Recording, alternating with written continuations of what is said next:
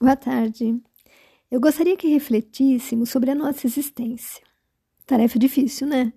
Afinal, nunca sobra tempo para isso.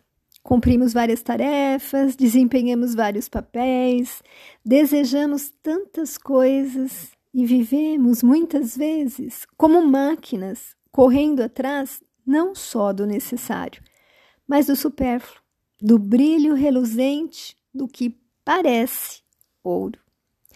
E a sociedade também nos impõe seguir regras, fazer parte do politicamente correto, das exigências da moda, das expectativas geradas por aqueles que conosco convivem e das nossas próprias expectativas, que normalmente estão bem além daquilo que seria o suficiente. Enfim, nos sentimos constantemente meros pequenos dentes dessa grande engrenagem chamada vida. E será que isso é o que deveríamos fazer ou sentir? Será esse o nosso propósito de vida? Apenas na aposentadoria iremos pensar em desfrutar o que amealhamos? Desculpe. Iremos desfrutar da companhia dos que amamos? Participar de sua vida. Esquecemos que quando a aposentadoria chegar, o nosso corpo, disposição já não serão mais os mesmos, e algumas das coisas que tanto sonhamos fazer já não nos é possível, por imposição do próprio corpo físico. E as crianças? Ah, as crianças cresceram e já não desejam tanto a nossa companhia. Provavelmente perdemos grandes momentos e chances de ajudá-las e nos ajudarmos a ser melhores. E o que dizer do aspecto emocional e espiritual que deixamos de lado por tempo indefinido? E ainda, o que dizer sobre o peso que acabamos impondo à nossa família? Sempre ouvimos que a vida é curta, mas vivemos como se ainda tivéssemos séculos para desfrutar nesta encarnação. E eu recebi um vídeo de autoria desconhecida que nos fala dessa problemática. E diz ele: nada é para levar, tudo é para comer aqui.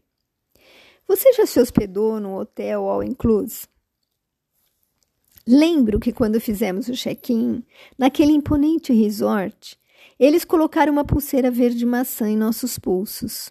Explicaram-nos que não devíamos perdê-la, pois a pulseira nos daria acesso a todas as facilidades e que, com ela, poderíamos desfrutar de tudo daquela porta em diante.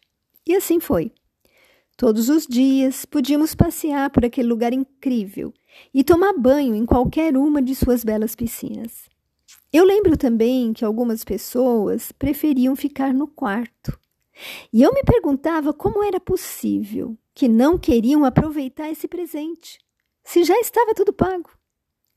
Nesse local também tivemos acesso aos diferentes restaurantes que faziam parte do complexo. Havia uma variedade impressionante de comidas, sobremesas e bebidas.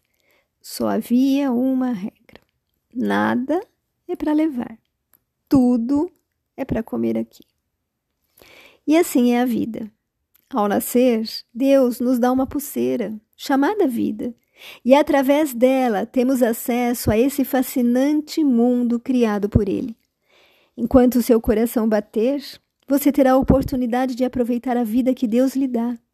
Mas, tal como naquele resort, neste mundo vale a mesma regra: nada é para levar, tudo é para se viver aqui.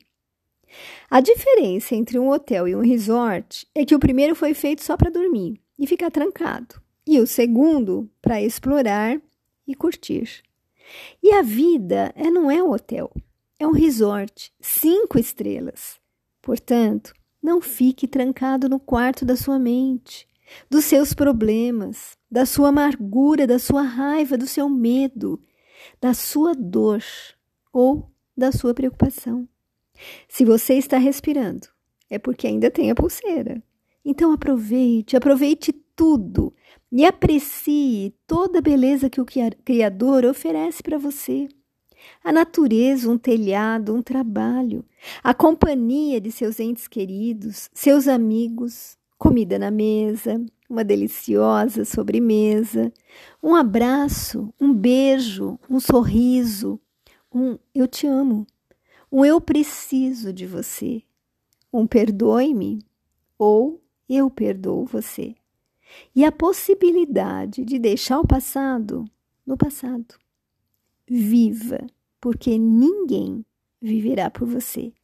Aproveite a pulseira em vida pois na vida nada é para levar, tudo é para se viver aqui.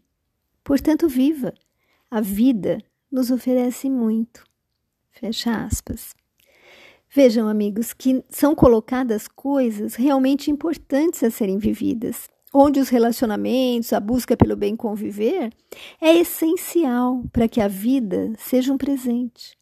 É claro que sabemos que essa vida é uma pequena passagem, uma escola, um hospital, um local de mudanças e cura, e que a verdadeira vida é a do espírito. Então, surge a pergunta: por que sempre estamos aprisionando o nosso espírito por valorizarmos bens materiais que não poderão ser levados? Como diz o texto, nada é para levar, tudo é para se viver aqui.